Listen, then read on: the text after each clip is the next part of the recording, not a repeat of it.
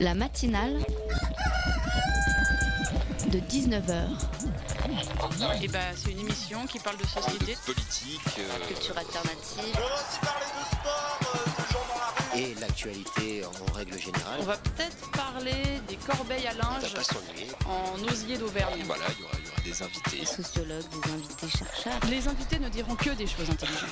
Ça va peut-être s'étriper un peu de temps en temps, mais La matinale de 19h, du lundi au jeudi jusqu'à 20h sur Radio Campus Paris. La Corse a cette belle région, ce coin de paradis français. Français Ah, pas si sûr, nous dit Jean-Guy Talomani.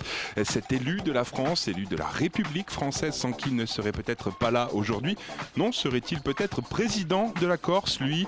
Ce nouveau président de l'Assemblée territoriale de l'île de Beauté depuis les dernières élections régionales, qui lance des pics à longueur de temps vers la France et le gouvernement. Dernière en date, la France est un pays ami de la Corse. Quoi? J'étais pas au courant. La Corse serait donc un pays libre et indépendant. Ah, eh bien c'est bon de le savoir, de réviser ma géographie, la vôtre aussi peut-être. L'ONU euh, ne le savait pas non plus. Euh, comme un pays font-ils partie de l'Union Européenne? J'ai appelé Martin Schulz tout à l'heure et il m'a dit que ce n'était pas un pays. Notre démarche n'est pas une démarche anti-française, mais une démarche pour être nous-mêmes, c'est-à-dire que nous n'avons jamais cessé d'être une nation. D'accord, des régions en France comme la Bretagne ou, le Pays Basque revendiquent leur force et les volontés d'indépendance. Mais imaginez un instant ces régions indépendantes, comment pe- peuvent-elles s'en sortir? Comment peuvent-elles se financer? Quel est le programme proposé? Quand certains pays, quand la Grèce ou le Portugal ont déjà du mal à s'en sortir car une indépendance signifie la fin de l'implication de l'État français. Allez, après tout, je veux bien lui accorder le bénéfice du doute comme le fait la Catalogne en ce moment. Mais aujourd'hui, l'heure n'est-il pas au rassemblement d'une nation? La, la Corse, pardon, n'est-elle pas plus forte en tant que région française que région indépendante ou pays indépendant? Je serais en tout cas ravi d'en discuter ici même avec Jean-Guy Talomani. L'invitation est lancée. La matinale de 19h, le magazine de Radio Campus Paris. Bonsoir à tous, très heureux de vous retrouver pour cette matinale et ce soir les femmes sont à l'honneur puisque dans la première partie on parle de la place des femmes dans le monde de l'électro. Le collectif Barbiturix sera avec nous pour en parler à l'occasion de la carte blanche à la gaieté lyrique qui se déroule de jeudi à dimanche. En seconde partie les femmes toujours avec une pièce de théâtre mise en scène par Emmanuel Jacquemart qui a adapté King Kong Theory, le livre de Virginie Despentes. À 19h30 la chronique de Fiona qui nous propose ce soir une plongée au cœur de l'homophobie à travers deux documentaires et puis en fin d'émission, Dania viendra nous faire une revue de presse. Réagissez sur les réseaux sociaux, hashtag matinale19h ou sur notre compte at Campus Paris. Il est 19h03 sur Radio Campus Paris, le 93.9 et jusqu'à 20h on est en direct pour la matinale.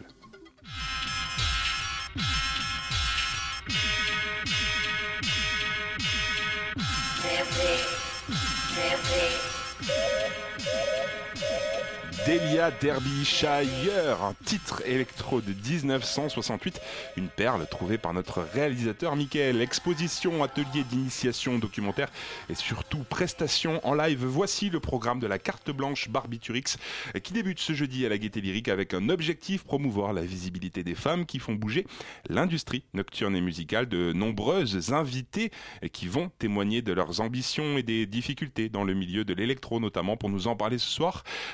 Tête de file de Barbiturix, également DJ, bonsoir. Bonsoir. Camille Chardeir, également scénographe, bonsoir. Bonsoir. Pour m'accompagner ce soir, la spécialiste électro de Radio Campus, Béatrix, bonsoir. Bonsoir.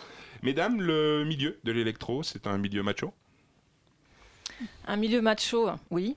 Bah, je pense que c'est le reflet un petit peu de la société. On est dans une société patriarcale. Donc je pense que toutes les, les femmes dans l'art en général ont un petit peu de mal à... Que dans l'art? Ah bah non, pas que dans l'art. Mais après, c'est un sujet qui est très vaste. Euh, en tout cas, euh, en tout cas, pour ce qui est de l'art, elles ont beaucoup de mal à avoir de, de visibilité. On, on peut parler du festival d'Angoulême hein, qui a fait le- la polémique euh, la semaine dernière. Mhm. On peut parler des femmes photographes. Il y a aussi un article de, de Haut Vol qui a été, qui a été publié hier ou avant-hier sur comment les femmes photographes devraient s'habiller. On en avait parlé en octobre dernier. Et ben voilà. Donc voilà. Donc nous, le collectif Barbiturix, on est un peu spécialisé dans, tout ce qui est musique, musique électronique, de par nos soirées, les What for Me à la machine. Donc euh, du coup là, on a été invité par la Gaieté Lyrique pour présenter notre collectif, mais on n'a pas voulu faire quelque chose euh, auto-centré, mais plutôt euh, essayer de donner un peu de visibilité à, à ces femmes. Oui, c'est vrai que la tendance actuelle dans l'industrie musicale est plutôt à l'hypersexualisation de la femme. Est-ce que, à votre avis, ça touche aussi le milieu de l'électro? Ah bah complètement, évidemment. Euh, là, on a plus l'impression que les, les, les, artistes femmes sont d'abord vues comme des femmes avant d'être vues comme des artistes. Euh, il se mhm. trouve que la plupart des, programmateurs de grands festivals sont encore des hommes, donc euh, les femmes sont un petit peu reléguées, au bas de, de l'affiche alors qu'elles ont toute leur place sur des grands line-up. D'accord. Et à votre avis, c'est le reflet de la société ou il y a une autre raison derrière tout ça? Je pense que c'est le reflet de la société, évidemment. Euh, après, c'est historique. Euh, c'est-à-dire que les, les, les femmes n'ont peut-être pas eu le, même, le même accès à, la musique électronique, qui est encore vue comme quelque chose de très, justement, électronique, très geek, machine, euh, etc. Donc, forcément, les, les, femmes sont, vont être vues plutôt fortes pour jouer de la harpe, par exemple, plutôt que de la musique électronique. Et euh, c'est vrai que dans la mythologie de la scène euh, électro-lesbienne, on a l'habitude de situer l'âge d'or à peu près de la fin des années 90 à 2007, c'est-à-dire sur toute la période où le pulp euh, va s'imposer comme le club emblématique de cette culture, alternative et un peu trash, qui rompt finalement avec l'image polissée de l'univers de la house et plus généralement des années French Touch. On retrouve certains grands noms qui ont participé à ce développement dans la line-up de vos soirées, comme par exemple Chloé ou Jennifer Cardini, pour ne citer qu'elle. du coup, vous, vous vous situez comment par rapport à cet héritage? Est-ce que vous le revendiquez? Vous cherchez finalement à vous inscrire euh, dans une certaine continuité? Ou alors il s'agit vraiment de marquer une rupture et de proposer quelque chose de euh, complètement inédit? Bah, je pense que c'est un peu les deux. C'est vrai que euh, Barbiturix a, vu le jour en, 2004, donc c'était vraiment les, dernières années du pulp. une continuité, non. Un héritage, oui. Euh, je pense que c'est plutôt quelque chose qui s'est créé en parallèle, parce que c'est vrai qu'à l'époque, il n'y avait que le pulp qui proposait ce, genre de line-up un petit peu fou et un petit peu euh, très féminin. Barbiturix s'est créé justement en parallèle pour, pour, pour, euh, justement proposer autre chose. le pulp, on lui doit beaucoup de choses, mais pas que les femmes, pas que nous, Barbiturix, évidemment. Je pense que mhm. toute, toute une catégorie de, de jeunes artistes de musique électronique lui doivent beaucoup de choses. Euh, maintenant, Barbiturix, euh, on est on est dix ans après, on est en 2015, 2016 même. Euh, il y a de plus en plus de femmes qui font qui font de la musique électronique. Il y a de plus en plus de soirées, il y a de plus en plus de, promoteurs, donc c'est quelque chose dans lequel on s'inscrit aujourd'hui. Alors c'est vrai que le Pulp euh, ferme en 2007, mais ce n'est pas le seul établissement euh, lesbien qui met la clé sous la porte depuis quelques années. Il y a par exemple le troisième lieu en 2012 ou le Calamity Joe plus récemment.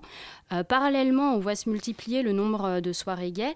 comment vous expliquez que l'épidémie touche exclusivement le milieu lesbien et épargne finalement la communauté homo-masculine vous parlez des fermetures de lieux, c'est ça? Oui, voilà. Alors, ce qu'il y a, c'est qu'à l'heure d'aujourd'hui, si, on fait le, si on fait le bilan, il y a quand même entre 5 et 6 bars qui sont quand même euh, LGBT, voire plus lesbiennes que LGBT à Paris. Et euh, c'est euh, quand même très, très, très, très bien pour l'Europe. On est une, des meilleures capitales européennes à avoir autant de bars de lesbiennes.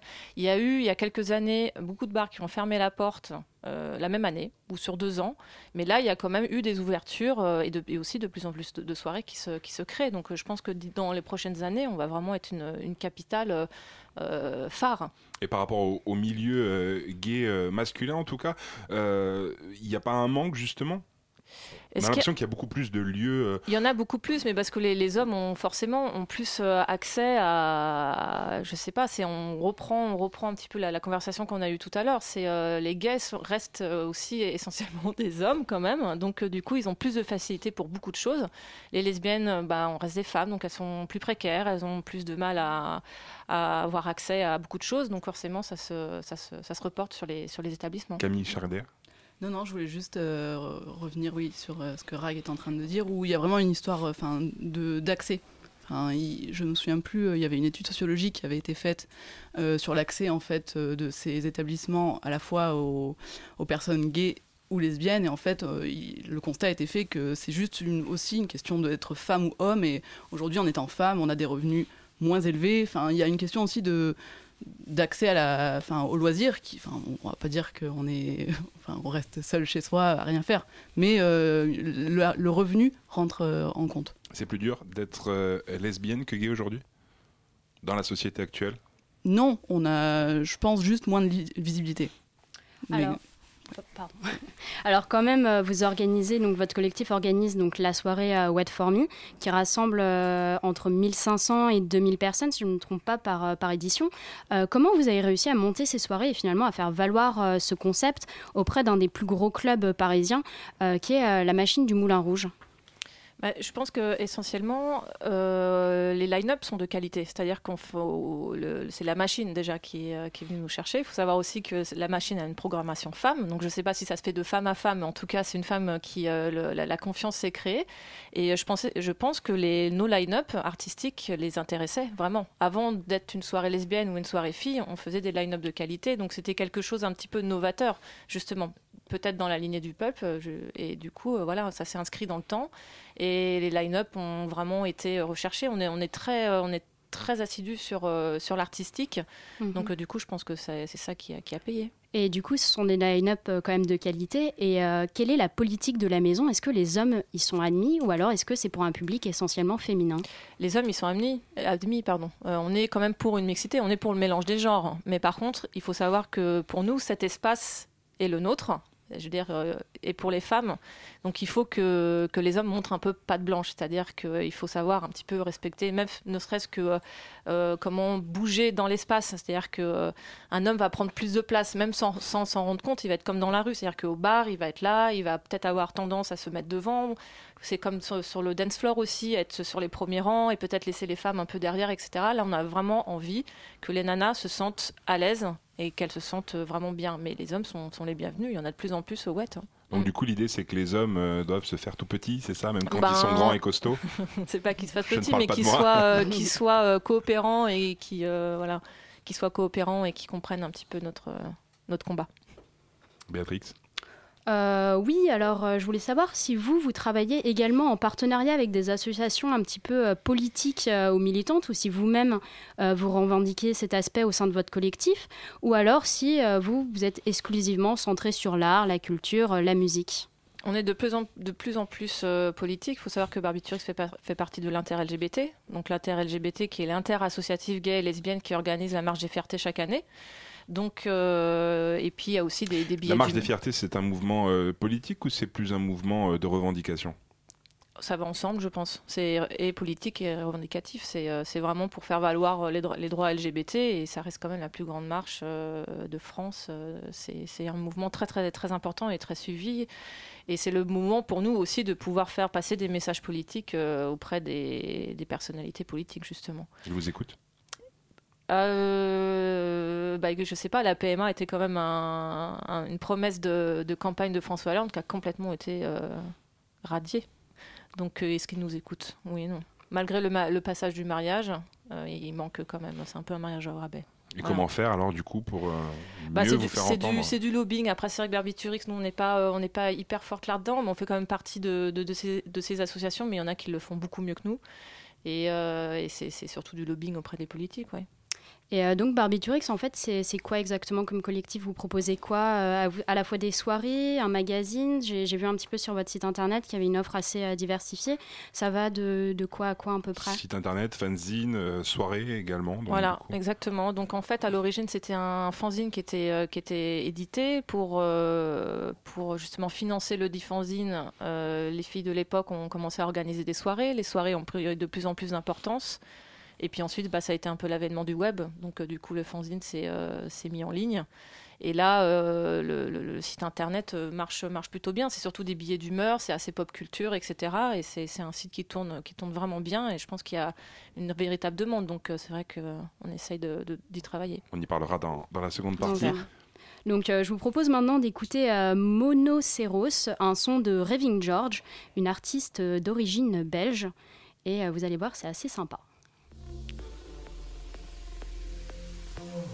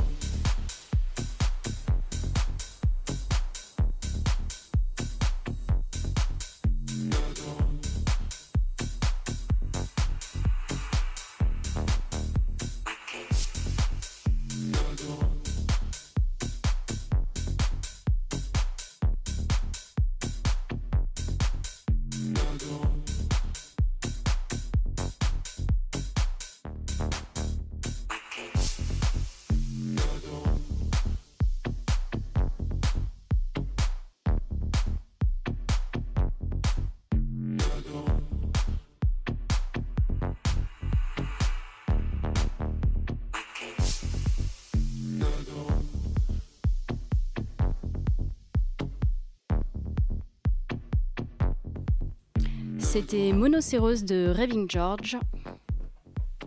La matinale de 19h du lundi au jeudi jusqu'à 20h sur Radio Campus Paris. Et nous sommes de retour dans la matinale de 19h avec le collectif Barbiturix et on parle aujourd'hui un petit peu de la place des femmes dans le monde de l'électro. Et d'ailleurs à propos de la musique, il y a une petite anecdote, euh, la musique qu'on vient d'entendre. Exactement, alors je viens de l'apprendre à première vue, donc euh, Raving George euh, c'est un surnom. Euh, de son vrai nom, c'est Charlotte. euh, alors, euh, le nom de famille. euh, Mais je sais plus. on l'a plus. Mais voilà, donc c'était un, un pseudo qu'elle avait emprunté donc euh, à ses débuts. Et à première vue, c'était justement pour euh, ne pas être tout de suite cataloguée en tant que femme lorsqu'elle envoyait euh, donc euh, ses démos. Et là, elle essaye donc de revenir un petit peu avec son, son vrai nom, donc Charlotte. De son nom. Charlotte de son nom, exactement. Et donc on continue euh, les questions notamment euh, sur euh, le milieu des femmes, euh, non, le monde, de- le milieu de l'électro et, et la place des femmes. Béatrix. Exactement. Donc euh, avant euh, cette petite euh, pause musicale, on était en train de parler donc du collectif et notamment euh, des bénévoles qui travaillaient en son sein. Euh, vous êtes combien à peu près? Et euh, c'est voilà, ce sont des bénévoles, ce sont des, des On doit personnes être- alors tout, tout le monde est bénévole, c'est Mhm. une association, on doit être environ entre 15 et 20. Parce qu'il y a aussi le, site internet où il y a quand même pas mal de rédactrices. Donc euh, il y en a qui sont assidus, il y en a qui font que de quelques tribunes de temps en temps. Après le noyau dur, on est, on en est environ 5 à vraiment y travailler euh, fort euh, tous les jours. Parlait de rédactrices euh, contributrices plutôt qui oui, vous proposent des contributrices. sujets. euh, des voilà. contributrices, il y a aussi quand même des rédactrices. On a quand même deux rédactrices en chef euh, qui sont, dont je, remer- je les remercie et je les salue, Chloé et, et Loubna. Euh, et puis, euh, et puis il y a moi, il y a la direction artistique qui fait comme un- aussi beaucoup de, beaucoup de travail pour, pour les soirées. Et quel, quel type de contenu on retrouve justement dans votre fanzine ou, ou votre site C'est à destination de qui C'est assez ouvert, ouais, c'est à, desti- à destination des, des femmes et plus particulièrement des lesbiennes, mais euh, c'est quand même assez pop culture. Il y a aussi beaucoup de billets d'humeur un petit peu piquants. On peut autant parler de mode que de politique, euh, beaucoup de musique évidemment, et aussi beaucoup de, de, de- culture féminine. On veut mettre en avant les artistes, euh, les artistes femmes. Et c'est important justement de donner une visibilité au, au milieu lesbien, le milieu lesbien pardon, à travers euh, ce format un petit peu Bah, tant que- qu'on a justement la possibilité de le faire, il faut, il faut le faire, et puis il faut le faire euh, avec euh, beaucoup, beaucoup d'entrain même. Et vous, vous dites justement vouloir bousculer les stéréotypes et promouvoir la culture féminine et lesbienne. Euh, pour le faire, il faut que ce soit vu, lu et entendu. Vous êtes à destination euh, d'un public euh, lesbien et femme. Vous pensez quand même y parvenir puisque c'est pas difficile justement quand on vise une seule personne de promouvoir un message? Une seule catégorie de personnes Mais non, parce que justement, on, on, essaye de prendre le plus de place possible. C'est-à-dire qu'on n'a on n'a pas un, discours. Euh, notre discours est quand même très ouvert, hein, comme nos soirées, justement. Les, soirées sont, sont, sont, ouvertes aux hommes. Mais il faut que, effectivement, il faut que les hommes comprennent que là, c'est un territoire euh, de femmes, pas un territoire. Euh, patriarcal. Et c'est pareil pour, pour, pour, notre site internet. On a beaucoup, beaucoup de lecteurs. Mm. Béatrix. Euh, oui, et donc vous, euh, Camille euh, Charder, vous êtes scénographe. Mhm. sous quelle forme est-ce que vous participez à un petit peu cet univers électro alors j'y participe là dans le cadre de cette exposition à la Gaîté Lyrique. moi à côté dans mon activité, je travaille pas du tout dans le milieu de l'électro, c'est vraiment dans le cadre de Barbiturix où en, en, tant que scénographe, on a travaillé sur deux expositions où là on, on revenait en fait sur euh, l'historique de Barbiturix. Euh, là, dans ce cadre, euh, c'est la place des femmes dans le milieu électro. Et Donc, ça se présente comment? C'est visuel? Oui, en fait, il y a une grosse part qui est donnée au visuel, à, la photographie, parce que mhm. en fait, ce que Barbiturix fait, à part le fanzine et le, le webzine, c'est des soirées et c'est de l'éphémère. Et, c'est des... et cet éphémère, en fait, passe uniquement, ça s'est retranscrit par de la photo. Donc, les expositions sont, en fait, reviennent Enfin, on communique dessus énormément par la photo. Donc c'est et on a une ambiance. Enfin, on, euh, toutes ces photos. patte un petit peu euh, justement? Alors cette patte en fait est donnée par les photographes essentiellement. Enfin, la force des expositions est vraiment donnée par euh, les photographes qui participent au collectif, qui sont là, qui sont présentes à toutes les soirées pour bah, pour capturer ces moments et et voilà, enfin communiquer dessus. Euh, et donc, ben, chaque photographe en fait euh, qui ont travaillé avec Barbiturix et qui travaillent encore aujourd'hui ont chacune leur, leur identité. Et euh, c'est cette identité qu'on retrouve, qui donne une identité à Barbiturix et aux soirées. D'accord, donc c'est pas mal de travail entre habitués, c'est-à-dire qu'il va pas forcément y avoir de, de petits nouveaux, etc. C'est des personnes qui se retrouvent régulièrement dans les expositions, dans les travaux? Exactement, on tient à ce que bah, l'exposition des 10 ans en fait a été euh, donc était euh, en avril 2014 au point éphémère. On a tenu à ce que tous les photographes qui ont participé à Barbiturix depuis ses débuts puissent être présents dans cette exposition. D'accord. Donc c'est vrai qu'on a un petit peu abordé l'aspect soirée du collectif, mais c'est, on va le rappeler, vous organisez une exposition du 21 au 24 janvier à la Gaîté Lyrics. Euh, c'est l'occasion de mettre en lumière les différents acteurs de l'industrie nocturne et pas uniquement euh, les DJ qui ont tendance à l'heure actuelle à être un petit peu euh, glorifiés et à prendre parfois un petit peu toute la place. du coup, quels sont les autres aspects culturels que vous allez essayer de mettre en avant pendant ces quelques jours? Faut savoir qu'il y a plusieurs corps de métier dans l'industrie euh, musicale, l'industrie nocturne. Donc euh, on avait envie de, mettre en avant justement euh, toutes, les, techniciennes et toutes les, musiciennes qui sont là pour nous accompagner. Donc on a souvent l'habitude de, travailler avec une régisseuse qui est avec nous pour nos soirées à la machine du Moulin Rouge. C'est la seule régisseuse de, tout le club. Ils sont environ une équipe, c'est la seule femme. Donc on avait envie de, mettre en valeur tous ces, corps de métier qui effectivement sont des métiers de l'ombre et pas forcément que les artistes. Donc il va y avoir également des, conférences. Est-ce que vous pouvez nous dire un petit peu, euh, euh, lors de ces quatre jours, euh, qui, seront présents pour, pour ces conférences? De quoi vont parler ces conférences? le, jour du lancement, le, jeudi, on, a invité six personnalités justement qui, qui aident à la, à la, visibilité des femmes dans, dans, le milieu, musical. Ça va, ça va d'une label manager à une bouqueuse à la, la régisseuse à moi. Et l'idée justement un petit peu de... Bah, l'idée c'est qu'on débatte un petit peu de, tout ça euh, entre nous et qu'on fasse, euh, euh, qu'on fasse le un échange. Un échange avec le public pour savoir un petit peu comment le public perçoit tout ça aussi parce que nous on est, on est très... on est très Dites-moi. Il y a déjà des conférences complètes euh, de ce que j'ai vu sur le site internet C'est les ateliers qui sont complets, les conférences sont, sont encore, euh, font partie de l'exposition Scale et de l'exposition de Paris Music Club. Il faut savoir que nous, on s'intègre dans une, dans, une, euh, dans une exposition qui est déjà, qui est déjà sur place. Euh, donc euh, du coup, euh, l'exposition, les conférences sont encore libres libre d'accès avec le ticket de l'expo. C'est les ateliers qui sont, qui sont complets. Très bien. Et un événement mixte un jour homme, femme, ce serait possible Mélanger, hétéro, gay, Mais on a envie, c'est vers, vers là qu'on voudrait aller, évidemment. Ce serait beau pour la société même. Vous pensez que ce sera réalisable? Bah, J'espère, j'espère. On y, on y travaille en tout cas. Eh bien, espérons. Alors, merci beaucoup, Rag. Merci, euh, Camille Charder. Et merci à toi, euh, Béatrix. Je rappelle donc la carte blanche par Biturix. C'est à partir de jeudi à la Gaieté d'Iric et jusqu'à dimanche. Le programme complet et toutes les infos sont à retrouver sur radiocampusparis.org.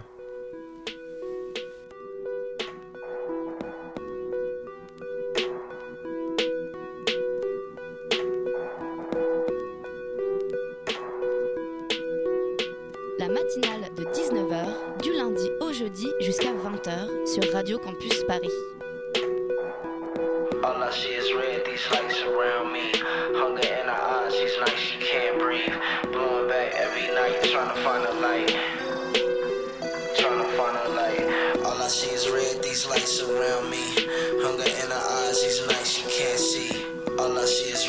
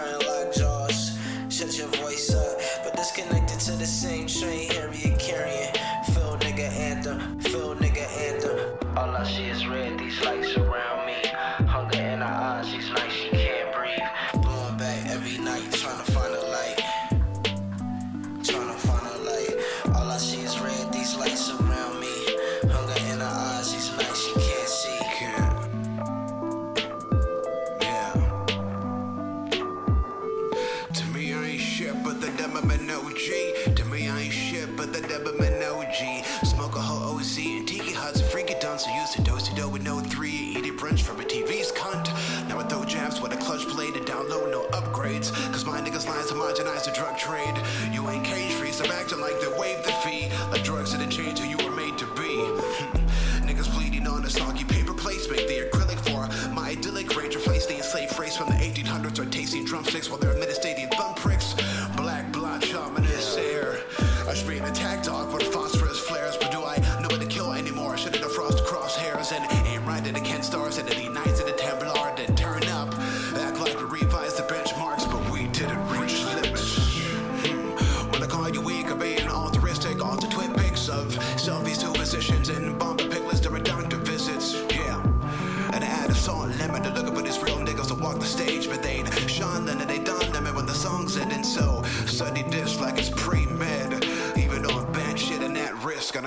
see red. All I see is red, these lights around me.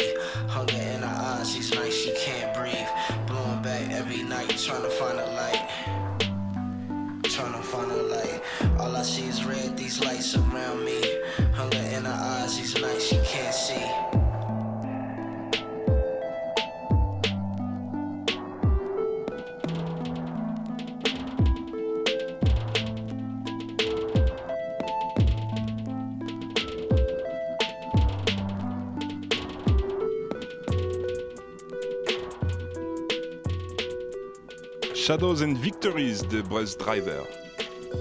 La matinale de 19h sur Radio Campus Paris.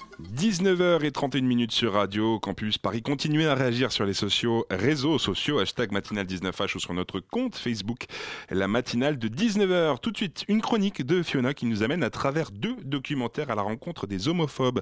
Un premier réalisé par Emmanuel Chic Garcia qui s'est frotté à diverses personnalités et groupes d'homophobes. Le second a pour participante Hélène Page et raconte comment vit la communauté LGBT à travers le monde. Bonsoir Thibaut, bonsoir à tous. Alors voilà, je vais vous parler moi de deux documentaires à suivre, mais avant de, vous parler de ces deux documentaires-là, euh, je voudrais revenir sur un documentaire qui est sorti en 2014 et qui était dans la même démarche que ceux dont on va parler par la suite. Alors en 2014, il y a Moa Souman qui est réalisatrice afro-allemande et qui s'est penchée dans un documentaire sur les Ariens. En résumé, elle a été à la rencontre de divers groupes néo-nazis à travers l'Europe, mais aussi aux États-Unis Son but était de comprendre pourquoi, d'essayer de décrypter leurs motivations et les confronter à leurs incohérences. Ce documentaire était assez violent, hein, notamment lors de sa rencontre avec un Américain quand il lui dit euh, Vous voulez voir un vrai noir Venez, on va au zoo. Elle s'est confrontée aux stéréotypes à la violence de ces groupes, dont le Ku Klux Klan. Et aujourd'hui, c'est une réalisatrice hispano-canadienne, lesbienne, qui se confronte à une autre forme de violence, hein, celle de l'homophobie. Euh, il s'agit d'Emmanuel Chic Garcia. Elle était venue la saison dernière dans la matinale de 19h, bien avant le tournage du documentaire. Elle en était encore à la phase de crowdfunding pour financer le tournage. Le but, encore une fois, rencontrer des homophobes et les mettre face à leurs contradictions. Euh, je vous propose d'écouter un extrait de la bande-annonce suivi d'un extrait de l'interview de la réalisatrice quand elle était dans les studios euh, de Radio Campus Paris. Elle parle notamment de la manif pour tous et de sa motivation à faire ce film. Puisse raisonnablement aller dire que la sodomisation est l'objet d'un droit constitutionnel et constitue une liberté publique. Ça fait partie du mal parce que ça ne va, ça ne va pas dans le sens euh, de l'amour qui a été donné par Dieu euh, entre un homme et une femme. C'est pas de, de l'inégalité ni même de la discrimination que de dire que bah, deux, deux hommes ou deux femmes ne peuvent pas se marier. En 2012, quand il y avait les, débats sur l'égalité des mariages pour tous, euh, je pensais que ça allait pas durer très longtemps, qu'on allait faire un grand débat, un peu comme aux États-Unis. Mais euh, je m'attendais pas que ça dure jusqu'à aujourd'hui. Et euh, au Canada, ça n'a pas été, il n'y a pas eu les, mêmes arguments, les mêmes, mêmes effets. Et une récupération politique ici qu'on n'a pas vu au Canada non plus, parce que l'homophobie est dénoncée très strictement par la droite et la gauche comme je faisais un peu mon coming out euh, depuis un moment, j'essaie de rester assez discrète euh, vis-à-vis de ma famille, mais euh, ça m'a tellement touchée qu'à la fin, euh, j'ai décidé que j'allais faire un film quand tout ça allait finir. Et je me suis aperçue que la manif pour tous dure et dure et dure. Alors, je vais le faire maintenant. Comme tout homosexuel, il y a déjà des homophobes dans ton entourage. Et dans ton entourage, je veux dire dans la famille proche. Alors, pour moi, ça a été le cas pour discuter avec eux et pour euh, déconstruire déjà leurs arguments. Euh, c'est une première étape en fait pour préparer le film parce que dans ma famille, je veux dire, c'est vraiment euh, cette influence catholique qui fait que les gens prennent une espèce d'arrogance moralistique pour dire que voilà, vous, vous n'êtes pas normal, il y a une perversion qui accompagne l'homosexualité. Par exemple, en Colombie, il y a des écoles catholiques où on a le droit de discriminer contre les homosexuels ou l'apparence homosexuelle. Et on peut être viré de l'école à cause de ça. Et, voilà pourquoi, quand on entend la manif pour tous parler, qui disent qu'ils ne sont pas homophobes, et qu'en fait, ce n'est pas les homosexuels qui les dérangent, et que quand on voit aussi, euh, par exemple, Philippe Arigno, je ne sais pas comment il s'appelle, qui est un des porte-parole gays pour la manif pour tous, euh, lui, il est chaste. Alors, en fait, qu'est-ce qu'ils qu veulent C'est que les homosexuels soient chastes. Et là, ça leur dérange pas. Que ce qu'on voudrait faire, c'est quand le film sort, c'est que chaque Mhm. homosexuel amène un homophobe de leur famille, de leur entourage, pour venir voir le film. Le message est passé, hein, chers auditeurs, chères auditrices. Prenez un homophobe par la main et avec beaucoup d'amour et emmenez-le là voir ce documentaire, Le Monde selon les homophobes, qui sera diffusé à partir de juin. À savoir que l'équipe du film a lancé une autre campagne de crowdfunding pour traduire le film euh, dans pas moins de 79 langues et dialectes euh, qui correspondent au territoire où l'homosexualité est encore un crime. Et puis bon, comment parler de ce genre de documentaire sans parler de Gaycation, documentaire qui sera diffusé à partir de février sur la chaîne de Vice, Viceland. Cette fois, c'est l'actrice Ellen Page qui, depuis son coming out, hein, qui a beaucoup ému d'ailleurs en février 2014, s'est lancée dans de nombreux combats pour la cause LGBT, dont ce documentaire.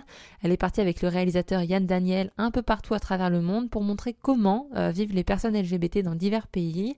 Euh, parmi les pays visités, la Jamaïque, le Japon, mais aussi le Brésil, hein, euh, où les deux euh, ont fait une rencontre un peu particulière et qui, qui a fait beaucoup de bruit à la sortie de la bande-annonce, celle d'un policier ouvertement homophobe qui laisse sous-entendre qu'il pourrait tuer des gays sans aucun problème, voire qu'il l'a déjà fait d'ailleurs. Beaucoup d'émotions pendant cette séquence. La bande-annonce du documentaire peut être visionnée, sur le site de YAG. Alors il faut savoir que la bande-annonce est un mix de plusieurs documentaires. On peut voir Ellen Page et notamment cet échange euh, à 6 minutes et 20 secondes. Voilà, Gaycation, diffusé euh, à partir de février sur Viceland. Et je vous souhaite une bonne soirée à tous. Et merci Fiona.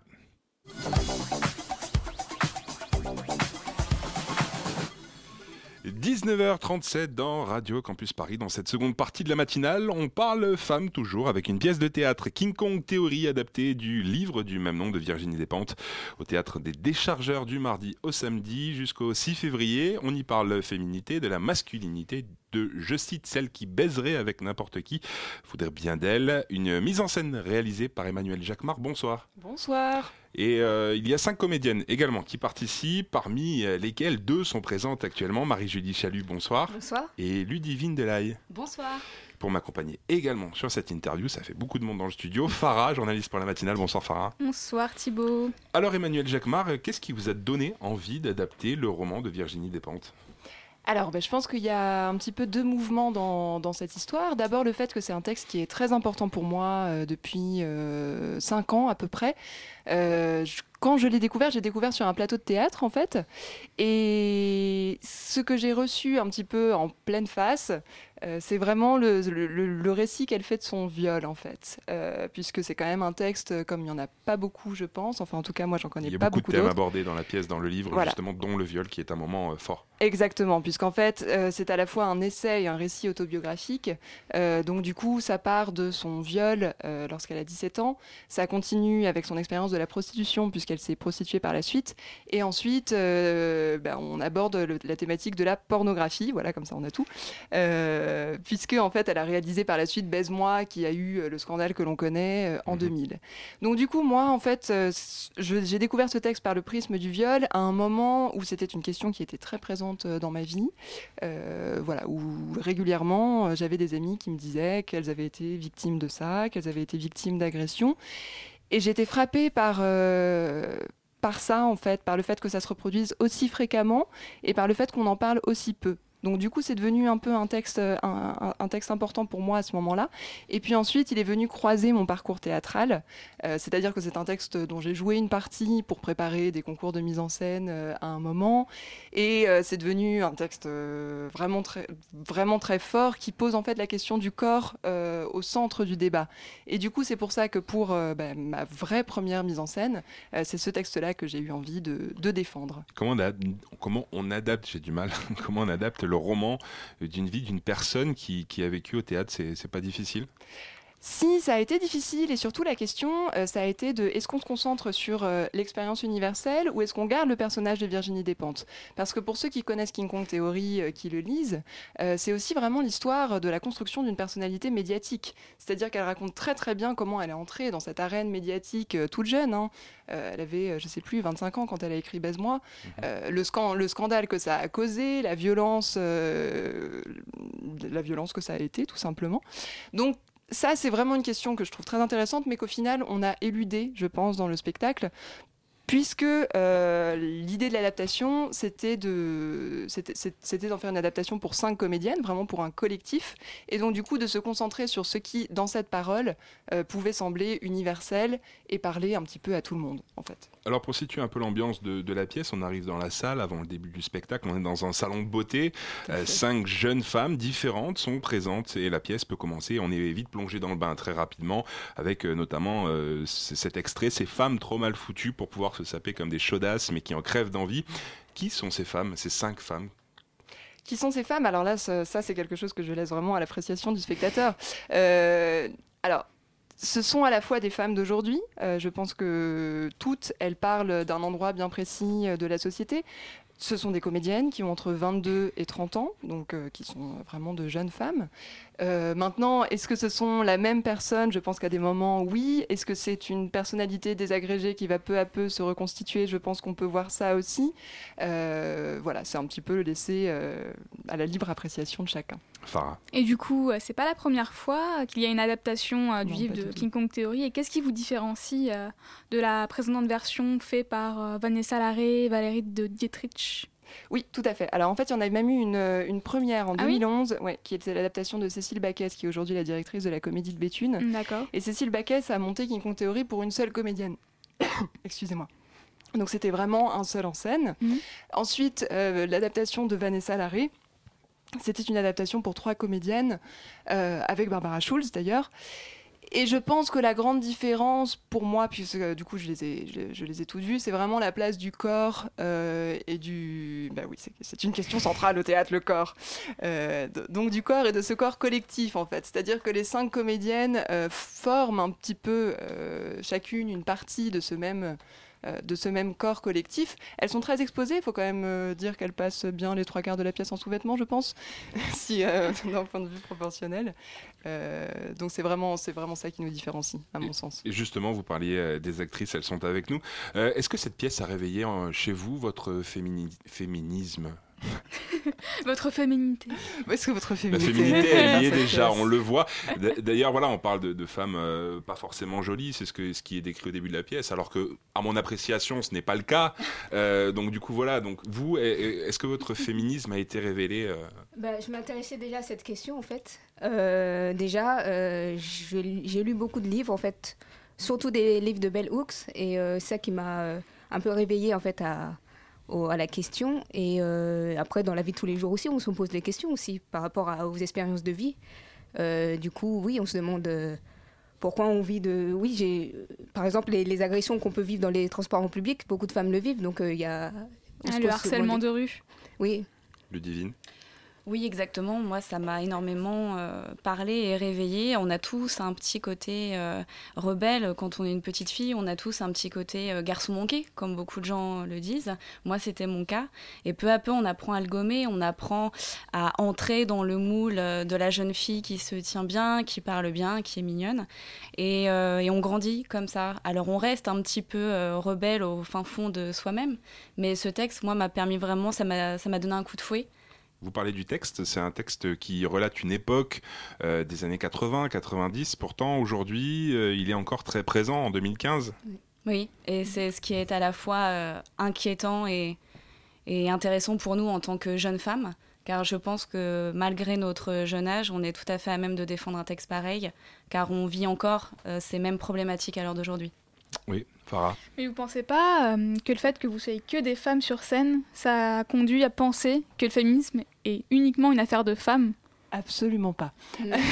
non, si je peux répondre. En fait, c'était euh, c'était une vraie préoccupation et notamment la question de savoir comment le spectacle allait être reçu par des hommes, puisqu'il se trouve que un peu par hasard, on est une équipe de femmes. Euh, alors, le fait que ce soit des comédiennes sur le plateau, ça n'est pas un hasard, Euh, mais euh, il se trouve que tous mes collaborateurs sont aussi des collaboratrices.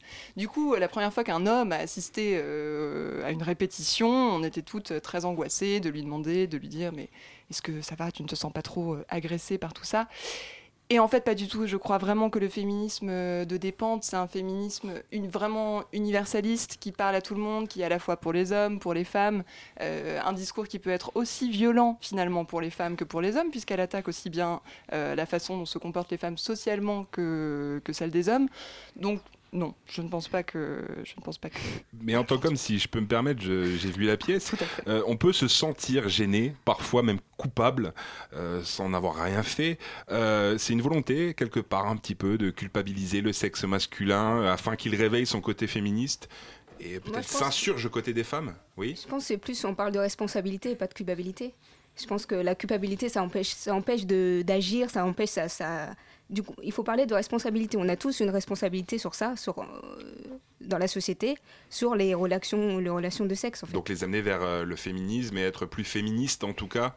Soutenir la cause, Ludivine, oui. Pas nécessairement, je pense surtout que ça met en lumière des choses qui sont pour l'instant euh, mis- euh, qui sont sous silence. Et peut-être que l'homme se sent coupable en voyant le spectacle parce qu'il euh, il peut enfin regarder les choses en face et s'avouer que Les choses sont dites. Les choses sont dites.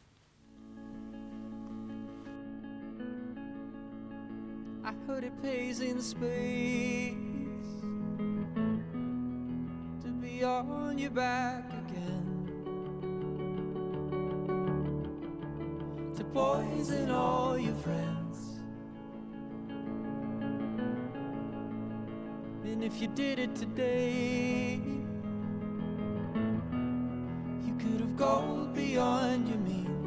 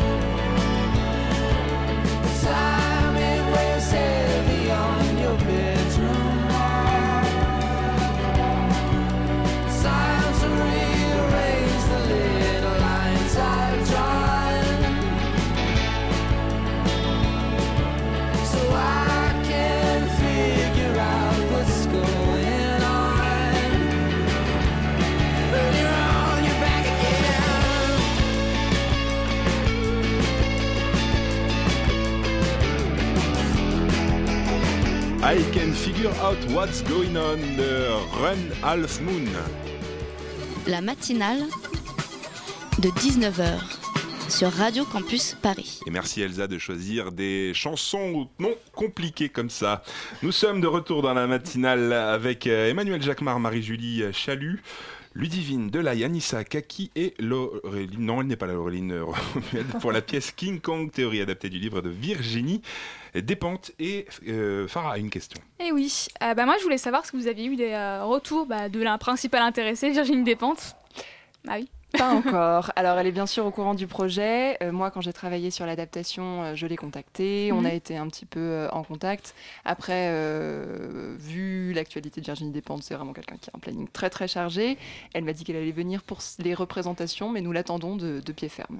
On va venir au, au thème Virginie, maintenant. si tu peu. nous entends. Oui, les thèmes évoqués euh, dans la pièce, parce que euh, c'est intéressant, c'est en lien avec l'actualité euh, récente. Vous abordez la pornographie. Donc, euh, comment avez-vous fait pour euh, représenter, la pornographie sur scène? C'est assez particulier, enfin, pour que ça reste euh, correct, tout en étant puissant? Vous voulez dire bien sous tout rapport? Euh, Alors, je pense que le chapitre de la pornographie dans le texte de Virginie Despentes est beaucoup plus long. Euh, Il y, a beaucoup de- il y a beaucoup de thématiques abordées. Nous, on s'est centré sur euh, deux thématiques. D'une part, pourquoi est-ce que le porno euh, dérange autant?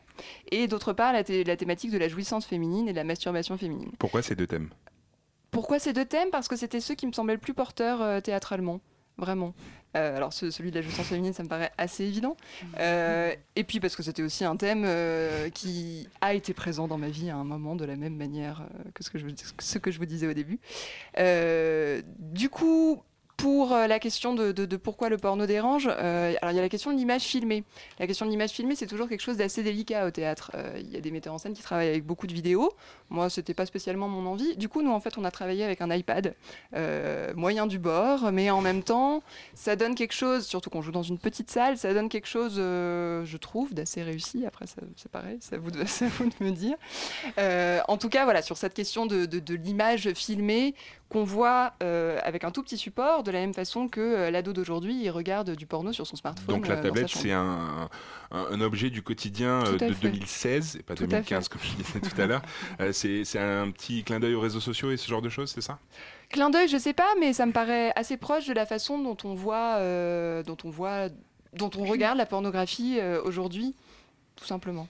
Et puis ensuite, la deuxième question, c'est celle de la jouissance féminine. Et donc là, c'est vrai aussi que c'était un, un- un vrai cadeau, je pense, pour des comédiennes. Ou pas, ça n'a pas été forcément. Oui. Merci Anissa. Ça n'a pas été forcément facile, euh, facile au début, mais il y avait euh, le fait de pouvoir montrer euh, des femmes en train de jouir, ce qui a été fait par le cinéma d'ailleurs, mais ce qu'on voit euh, rarement au théâtre. Et un autre grand sujet bah, de votre euh, pièce adaptée, c'est euh, la prostitution. Tout à Donc, fait. euh, quel était le parti pris choisi, réadapter la pièce telle qu'elle est ou, le, ou la moderniser aux questions, euh, pr- au présent, aux questions présentes de l'actualité concernant la prostitution? Non, moi j'ai vraiment cherché à coller, euh, à coller à la vision de Despentes. Et Euh, pourquoi? Parce que pour moi, j'étais dans l'adaptation d'un texte. Si vous voulez, je, je- je suis dans une démarche où je fais un spectacle aussi. C'est pas forcément un discours, euh, Oui. un, di- un discours, un discours militant. Euh, du coup, non, j'ai vraiment cherché à, à- à coller à son discours, qui est à la fois celui d'une prostitution qui n'est pas forcément euh, forcée. Euh, alors ça, c'est des débats qui déchirent les féministes euh, depuis toujours. Les chiffres sont extrêmement difficiles euh, à trouver sur ce sujet. Il y a des Et chiffres à exploiter surtout. et à exploiter, puisque bien sûr, bah, une, grande partie de- enfin, une grande partie des femmes qui le font ne le disent pas. Donc du coup, euh, il y a des chiffres qui disent qu'on est à 80% de prostitution forcée, et puis il y a des chiffres qui disent quasiment l'inverse, qu'on est à 20% de prostitution forcée et 80% de prostitution indépendante. Moi, moi, j'ai une question pour, pour les actrices. Jouer ces thèmes-là, euh, c'est pas difficile sur scène, euh, notamment euh, la nudité. Vous êtes en sous-vêtements. euh, Oui, c'est pas de nudité du coup. c'est pas difficile. C'est pas de la nudité, pas une mais- nudité euh, totale. De la quasi-nudité. Excuse-moi. C'est une. euh, oui. Non, on prend du plaisir à jouer euh, ce, texte, on, on s'amuse. Enfin, vous nous avez vu, on, on prend, on s'empare du texte. Et euh, voilà, cette nudité, enfin, ces sous-vêtements qu'on expose au public, c'est. euh, Et le texte a un, a un côté libérateur. Euh, je pense que on ne serait peut-être pas aussi à l'aise et on ne s'amuserait peut-être pas autant en défendant un autre texte que celui-là en étant en sous-vêtements ou à moitié nu. Moi, c'est vraiment ce que je ressens en tout cas. Vous êtes actuellement au théâtre des Déchargeurs avec cette pièce jusqu'au 6 février. La suite. euh, Alors la suite, c'est le Festival Off d'Avignon, autre grande aventure euh, Bravo. en sous-vêtements dans les rues d'Avignon, euh, donc au mois de juillet. Et puis bien sûr, on espère avoir des dates de tournée euh, ailleurs, en Ile-de-France et en province. Eh bien, on vous le souhaite car on a beaucoup aimé cette pièce et on vous conseille d'y aller. Je le rappelle, King Kong Théorie, c'est au théâtre des Déchargeurs du mardi au samedi jusqu'au 6 février pour les femmes et les hommes, bien sûr.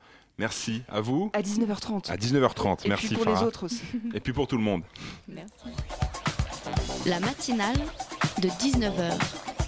Le magazine de Radio Campus Paris. Du lundi au jeudi jusqu'à 20h.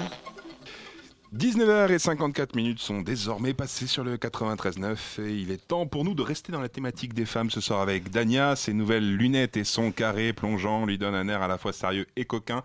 Je lis le texte qu'elle m'a donné. Dania nous a rejoint ce soir dans la matinale pour faire un tour de l'actualité très féminin ou dois-je dire féministe?